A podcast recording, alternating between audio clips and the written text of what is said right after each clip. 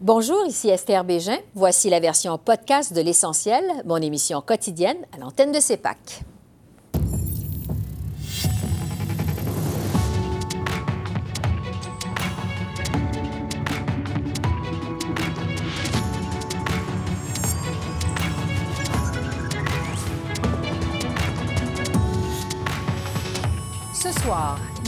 Stratégie Indo-Pacifique. On analyse le changement de ton du Canada envers la Chine avec l'ex-ambassadeur Guy Saint-Jacques. 500 millions sur 5 ans en dépenses militaires. On débat de ce plan du gouvernement canadien dans la région avec notre panel de députés. Et on revient sur le peu de place accordée aux Français à la Commission Rouleau avec notre panel d'Est en Ouest.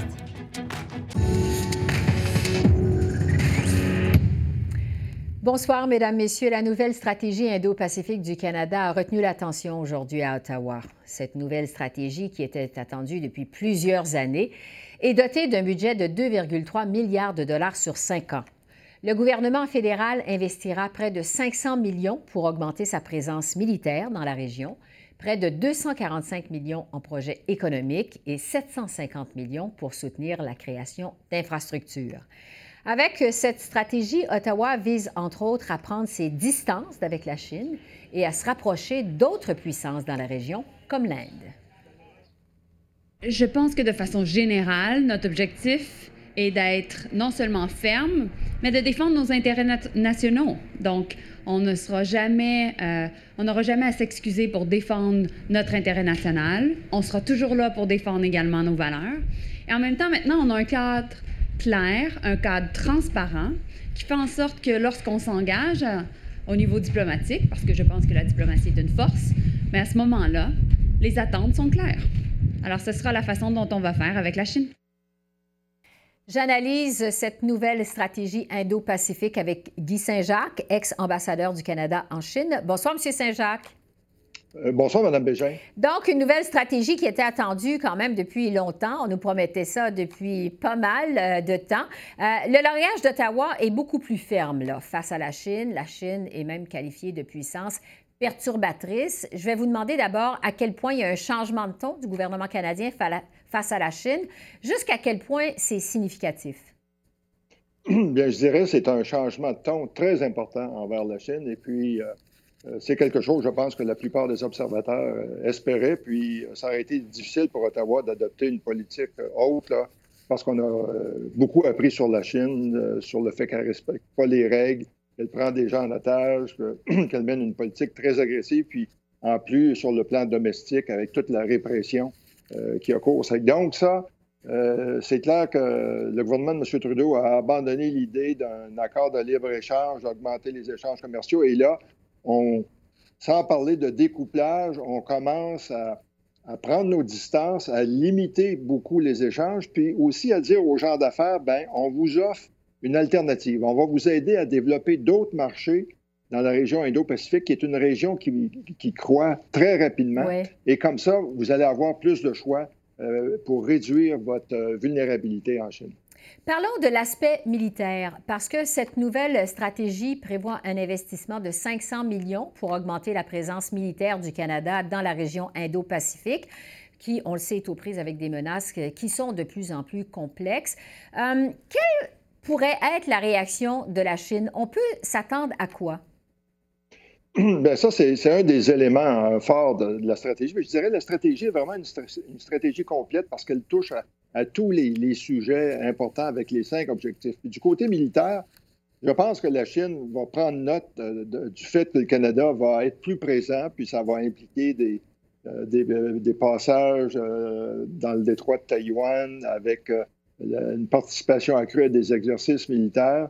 le Canada aussi a introduit une nouvelle notion de sécurité dans le Pacifique Nord, qui est une notion très intéressante, mais je pense qu'éventuellement là-dessus, il va falloir que le Canada investisse beaucoup plus pour protéger la souveraineté arctique. Mm-hmm. Euh, mais euh, euh, c'est clair que ça envoie un signal très fort. Est-ce que ça va faire une grande différence? Peut-être d'un côté, c'est plus symbolique, mais je pense que ça va être bien reçu par les pays de la région qui se sentent menacés par l'expansion de la Chine. Oui. la ministre de la Défense, Anita Anand, a aussi annoncé que l'armée canadienne allait envoyer une troisième frégate dans l'océan Indien. d'ici à l'année prochaine, donc d'ici à 2023. Est-ce que le Canada a vraiment les moyens de ses ambitions militaires dans la région Indo-Pacifique? Ben, c'est un peu pour ça, tantôt, que je disais qu'il va falloir avoir d'autres investissements parce que euh, c'est excellent d'envoyer une troisième euh, frégate, mais euh, à mon avis, c'est pas suffisant. Puis en fait, connaissant tous les besoins du côté du Pacifique, puis particulièrement si on veut protéger davantage notre souveraineté dans, le Grand Nord canadien, à mon avis, il va falloir beaucoup plus parce que aussi, si jamais il y avait des, des tensions qui euh, résultaient en une agression de la Chine envers Taïwan, ben, le rôle du Canada, le rôle que le Canada pourrait jouer à ce stade-ci est très. Sur cette nouvelle stratégie, de façon générale, lors de sa présentation dimanche à Vancouver, euh, la ministre Joly a reconnu que même si le Canada durcit le ton comme ça face à la Chine, euh, qu'il va falloir quand même continuer de travailler en coopération avec la Chine sur des questions comme la lutte contre les changements climatiques, entre autres choses. Comment vous voyez la suite justement de nos relations avec la Chine? Est-ce que le Canada peut espérer avoir de la coopération de la part de la Chine? J'en suis pas certain. Puis ça va être très intéressant de surveiller la, réponse de la Chine parce que là, c'est clair que la Chine est indisposée envers le Canada, suite au discours que Mme Freeland avait fait à Washington il y a un peu plus d'un mois où elle parlait d'autocratie puis qu'il fallait réduire notre dépendance euh, euh, envers les autocraties. Euh, l'expulsion de trois compagnies chinoises qui avaient investi dans les minéraux critiques au Canada, une accusation d'espionnage à Montréal, puis maintenant cette nouvelle politique euh, de la Chine. Si la Chine était honnête, elle reconnaîtrait que le Canada lui a beaucoup aidé dans le passé euh, du côté de l'environnement. C'est le Canada qui a aidé à créer le ministère de l'Environnement chinois. On a beaucoup aidé aussi du côté de la santé publique, qui sont deux des thèmes identifiés par Mme euh, Joly. Mais moi, je pense que les Chinois vont être pas très contents et ils vont vouloir nous faire attendre un peu, je pense, avant de vouloir s'engager. Un des bons tests, ça va être de voir comment ils vont se comporter lors de la, COP 15 sur la biodiversité qui commence euh, la semaine prochaine à Montréal. Oui, c'est ça, parce que donc, euh, effectivement, ça va être à voir que cette collaboration euh, potentielle de la Chine. Euh, pour ce qui est de l'aspect commercial maintenant de cette stratégie euh, dévoilée hier, Ottawa veut aussi tisser des liens commerciaux plus étroits avec des pays comme l'Inde, l'Indonésie, le Japon, la Corée du Sud. La ministre Joly a annoncé la création d'une porte commerciale canadienne en Asie du Sud-Est. Est-ce que des pays comme l'Inde pourraient représenter une alternative à la Chine justement pour le Canada? Euh, je pense que dans plusieurs domaines, ça pourrait être le cas. Mais là, c'est clair qu'il faut rebâtir les liens euh, avec l'Inde parce que vous vous rappellerez de la, visite désastreuse de M. Trudeau euh, en Inde en 2018. Ah mais, je pense qu'il y, a un potentiel là.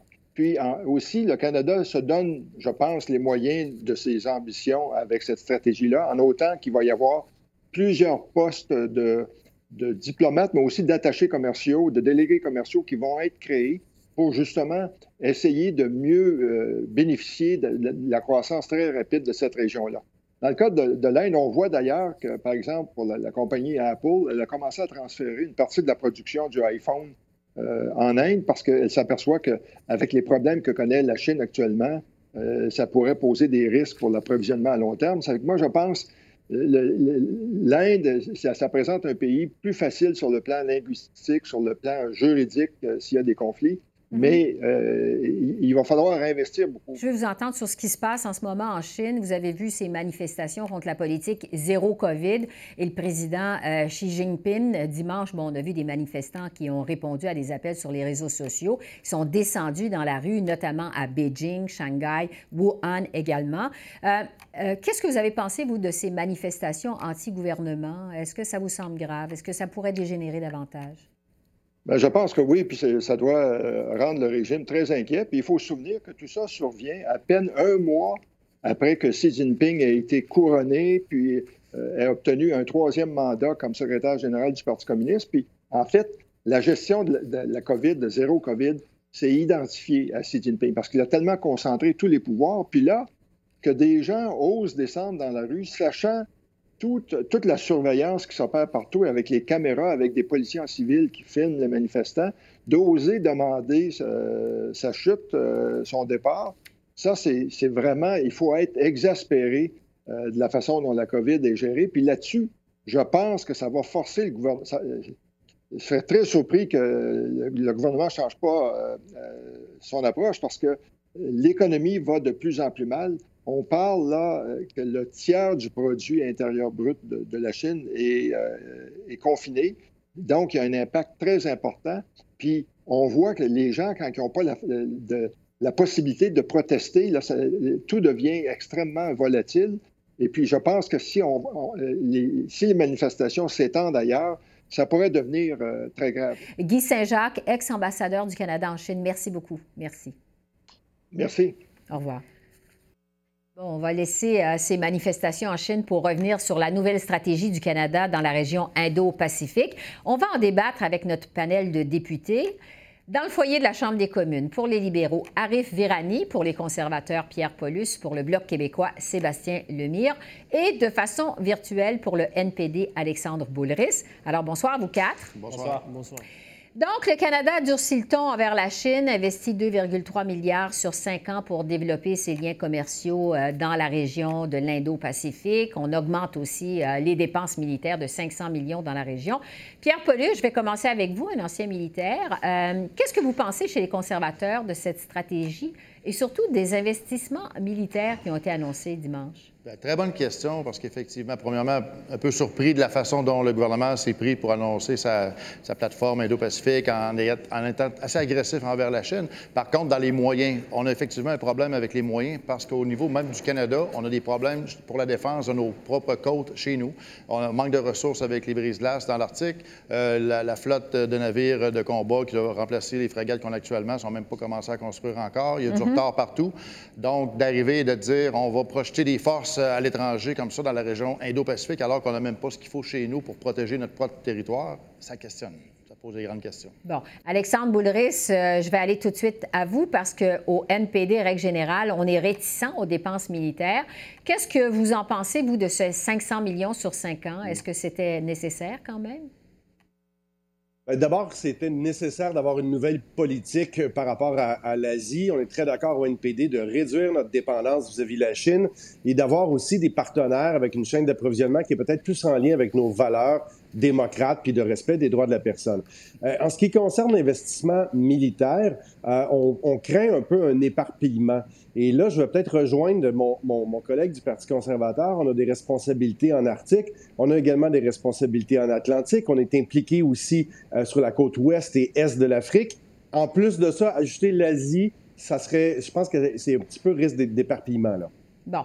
Euh, Sébastien Lemire, du côté du Bloc québécois, j'irais de façon générale. Comment vous réagissez au Bloc à cette nouvelle stratégie euh, du Canada dans l'Indo-Pacifique? Bien, D'abord, il faut affirmer que cette stratégie-là, elle est nécessaire. Bien qu'on est perplexe sur l'état euh, des relations qu'il y a eu par le passé, puis le réel enthousiasme qu'il y a eu de la part du Canada. Cependant, force est de constater que le défi est un défi de constance face à l'Asie. Je reviens euh, présentement d'une mission que j'ai, où j'ai accompagné le ministre de l'Industrie, euh, François-Philippe Champagne, où on est allé au Japon et à la Corée. Il y avait un réel enthousiasme de la part euh, des Japonais et des Coréens. C'était palpable parce qu'effectivement, leurs besoins, ils sont très dépendants en termes de ressources, tant au niveau de la nourriture que des besoins en approvisionnement et en minéraux critiques stratégiques. Le Québec et le Canada est capable d'offrir ces, ces minéraux-là et, et l'ensemble de ces ressources-là. Reste qu'il va falloir falloir que la stratégie rapporte à l'ensemble du territoire du Canada et à l'ensemble des régions aussi. Euh, donc, ce n'est pas euh, juste pour le, bois de la Colombie-Britannique ou pour l'intérêt du, sud de l'Ontario.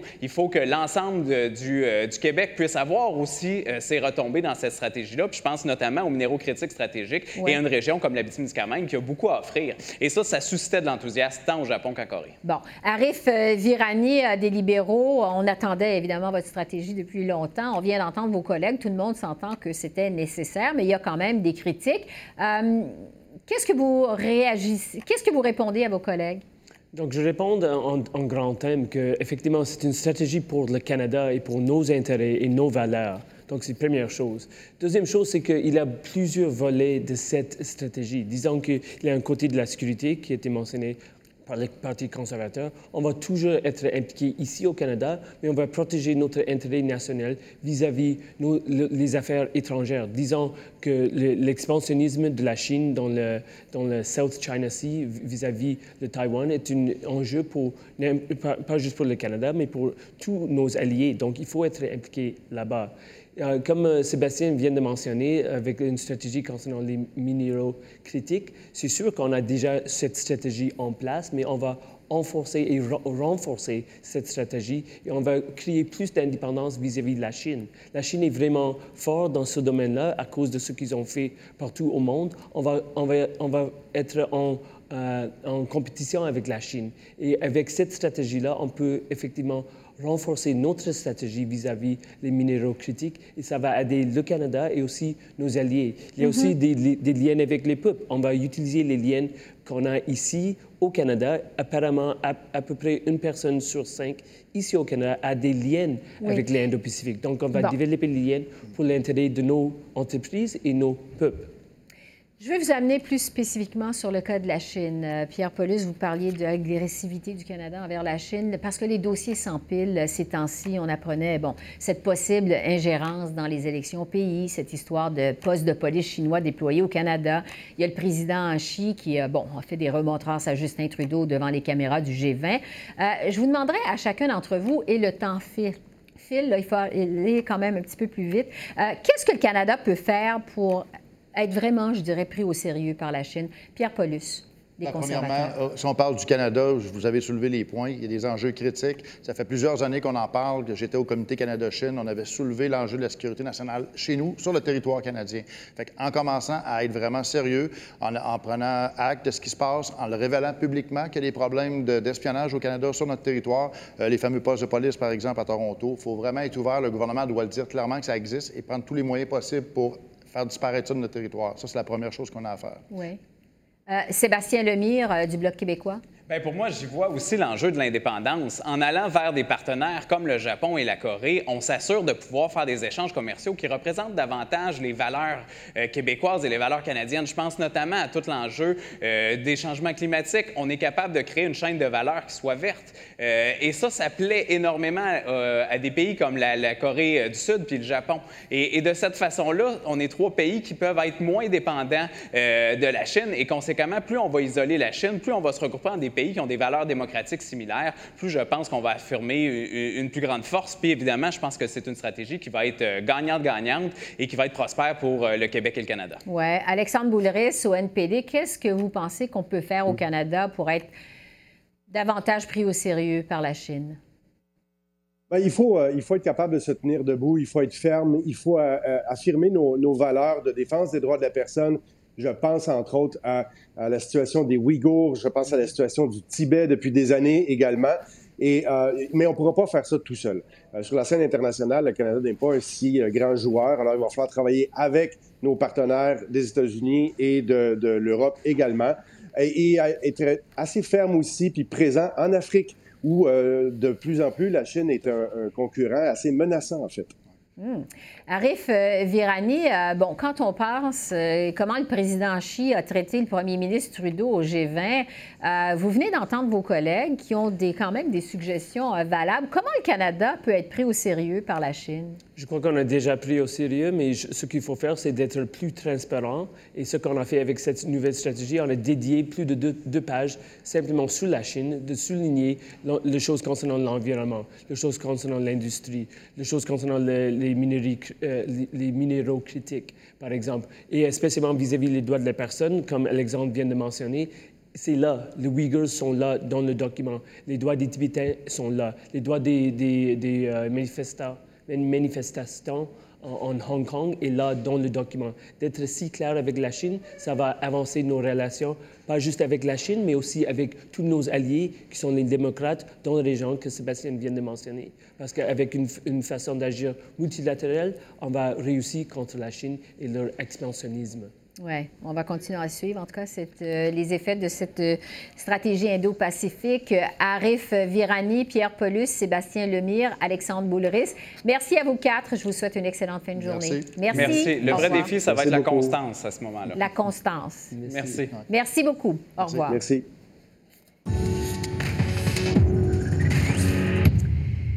Le gouvernement Trudeau appuie sur l'accélérateur et tente de limiter le temps d'échange des députés pour faire adopter le projet de réforme de la loi sur les langues officielles d'ici Noël. La ministre des langues officielles, Ginette Petitpas-Taylor, estime que c'est le temps de passer à une nouvelle étape et dit que c'est d'ailleurs ce qu'on lui demande sur le terrain. Alors, j'en discute avec notre panel d'Est en Ouest, Tom Urbaniak à l'Université du Cap-Breton, Nathalie Desrosiers au Massey College à Toronto et Frédéric Boilly à l'Université de l'Alberta à Edmonton. Bonsoir à vous trois. Bonsoir. Bonsoir, Lester. La dernière mouture de la réforme a été déposée le 1er mars dernier. Il y a plus de 50 témoins qui ont été attendus, entendus en comité parlementaire. Le Bloc québécois propose toujours 90 amendements à ce projet de loi euh, C13, c'est sans compter euh, ceux du gouvernement du Québec. Frédéric, je vais commencer avec vous. Euh, qu'est-ce que vous pensez de cette affirmation du Bloc et des conservateurs également qui disent qu'ils sont bâillonné par rapport à ces 13? Moi, je trouve que c'est exagéré. C'est exagéré parce que d'abord, euh, on ne peut pas accuser le gouvernement libéral de s'être précipité dans ce dossier. Au contraire, ça a pris du temps avant qu'on puisse avoir un projet de loi sur la table avec Mélanie Joly d'abord et par la suite avec les élections euh, qui étaient survenues en septembre 2021. Ça avait été mis de côté. donc, avec Mme Petitpas-Taylor qui reprend le flambeau, dépose le euh, projet de loi en mars dernier, quand même plusieurs témoins qui ont pu se faire entendre des plusieurs mémoires qui ont été déposées durant euh, l'automne. Je pense que là, maintenant, on a un bon portrait de la situation que Mme Petitpas-Taylor a raison, là, maintenant, de vouloir euh, passer à une étape. Et surtout, je ne pense pas qu'on puisse avoir du côté euh, à la fois du Bloc québécois ou des conservateurs une position de repli qui permettrait de dire au gouvernement, écoutez, on a, oui, un ensemble d'amendements, mais sur le fond, il y a quand même une incompatibilité entre ce que demande le Bloc québécois, l'assujettissement des euh, entreprises euh, privées de charte fédérale de plus de 50 employés à, la charte de la langue française au Québec. Et donc, je ne vois pas comment on pourrait s'entendre et je pense que euh, c'est maintenant le temps de passer à autre chose. Oui. Nathalie, qu'est-ce que vous en pensez de votre côté? Est-ce qu'il reste encore des améliorations importantes à apporter ou si, justement, c'est plutôt justifié de vouloir accélérer les choses et de passer à une autre étape? Ben, je pense que tous les projets de loi sont toujours euh, perfectibles, mais celui-là, ça fait très longtemps qu'on l'attend. Et de fait, le vrai problème des, droits linguistiques ou de la loi sur les langues officielles, c'est vraiment sa mise en œuvre. Et je suis d'accord avec Frédéric, euh, il y a incompatibilité là, entre ce que le Bloc demande et ce que le gouvernement est prêt à faire. Alors, de continuer de réentendre les, les mêmes témoins, je pense qu'on a une bonne idée de ce qui, euh, de ce qui doit être fait. D'ailleurs, euh, le juge Bastarache disait un peu euh, la même chose que je dis là. c'est le temps de passer à l'action peut-être parce que il faut vraiment miser sur la mise en œuvre de, la loi telle qu'on, veut l'adopter. Oui, parce que Tom, il reste encore euh, du travail à faire quand même pour le gouvernement. Euh, C13 inclut un nouveau droit de travailler et d'être servi en français, évidemment, dans les entreprises privées de compétences fédérales au Québec, mais aussi dans les régions à forte présence francophone. Euh, à quel point ça va être un défi, je dirais, pour Ottawa de définir justement ces régions à forte présence francophone? Ah, ça va être tout un défi. Le projet de loi lui-même ne donne pas euh, beaucoup d'indices euh, de la définition de ce qui constitue une région euh, à forte présence francophone. Qu'est-ce qui constitue une région, qu'est-ce qui constitue mm-hmm. une forte présence? Il y a plusieurs analystes qui tiennent pour acquis qu'on va utiliser des municipalités pour juger si une région a une forte présence francophone, mais il y a tout un défi là-dessus aussi. je donne deux petits exemples ici en Nouvelle-Écosse. il y a une région acadienne non définie, ses frontières ne sont pas définies, la région autour de ou de l'île Madame mais ces communautés font partie des municipalités beaucoup plus vastes avec une forte majorité anglophone où euh, les travaux des conseils et des, fonctionnaires euh, sont presque uniquement en anglais. Donc, ça sera tout un défi, tout un processus et j'ai des craintes que ça va traîner, euh, le processus va traîner de définir ces régions-là. Oui, ça pourrait compliquer les choses, on verra. Donc, si C13 va finir par être adopté avant la pause des fêtes. je veux vous entendre sur la place du français maintenant à la commission Rouleau. Les audiences sont terminées. Le dernier témoin, ça a été le premier ministre Justin Trudeau vendredi. Euh, M. Trudeau a répondu pendant, je dirais, à peu près une dizaine de minutes en français sur un total de cinq heures de témoignage. Ça reflète finalement ce qui s'est passé pendant les cinq semaines mm-hmm. d'audience. On n'a pratiquement pas entendu de français. Euh, Nathalie, euh, qu'est-ce que vous avez pensé, vous, de cette décision des politiciens, parce qu'on a entendu la semaine dernière, mm-hmm. surtout des ministres mm-hmm. du cabinet Trudeau, de s'exprimer presque uniquement en anglais? Ben, c'est une belle occasion manquée, je pense, que de pouvoir euh, continuer de promouvoir le français. Ça illustre bien le problème de la loi sur les langues officielles. C'est pas suffisant d'avoir le droit de parler en français, il faut l'utiliser il faut euh, le démontrer. Alors, le, manque de, vouloir s'exprimer en français, ça a un effet un peu négatif pour tout le monde parce que, pour commencer, les, gens qui sont des, anglophones, qui ont un bilinguisme peut-être passif, qui pourraient comprendre un peu ce qui se passe en français, on leur donne même pas la chance de, de mm-hmm. s'améliorer. Et aussi, bien, pour le public francophone, on n'utilise pas les phrases clés. Ça nous empêche un peu d'avoir accès direct à un contenu presque original ou un, contenu là, qui viendrait vraiment du premier ministre, Frédéric, sans, la traduction? Oui. Euh, Frédéric, est-ce que le juge Rouleau, qui est d'ailleurs un franco-ontarien, aurait pu accorder plus de poids aux Français durant la commission? Est-ce qu'il y avait un rôle à jouer, selon vous?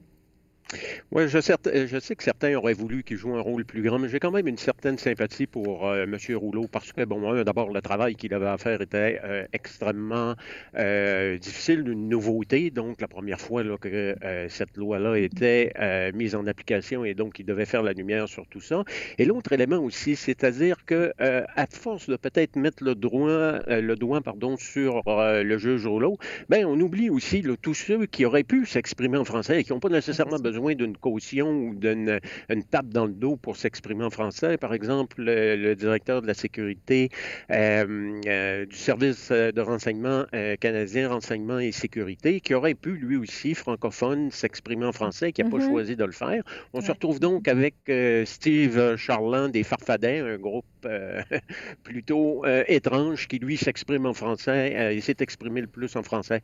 Donc, je ne suis pas prêt à mettre tout le, blâme sur le juge Rouleau. Oui.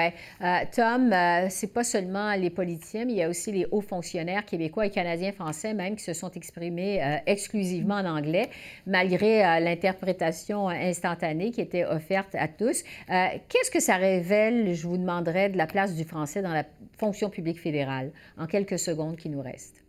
Malheureusement, je pense que ça reflète la, culture de la fonction publique et le commissariat des langues officielles a déjà signalé ce problème-là. Par exemple, en 2021, il y avait un sondage et euh, plusieurs francophones ont, des craintes de, de s'exprimer en français par peur d'être euh, mal compris. Euh, et donc, je pense que les la commission a été une extension de, ce problème mm. grandissant dans la fonction publique. Alors, on verra s'il y a des leçons à en tirer. Tom, Nathalie et Frédéric, merci beaucoup et je vous dis à la semaine prochaine. Merci, bonne fin de journée. À la semaine prochaine. Au revoir. Au revoir. Et en terminant, euh, la Cour suprême du Canada a officiellement accueilli ce matin la juge Michelle Aubonsawin, qui est entrée en fonction le 1er septembre. Elle est la première juge d'origine autochtone à siéger au plus haut tribunal du pays. Elle s'est d'ailleurs adressée en Abénaki lors de cette cérémonie d'accueil. On l'écoute.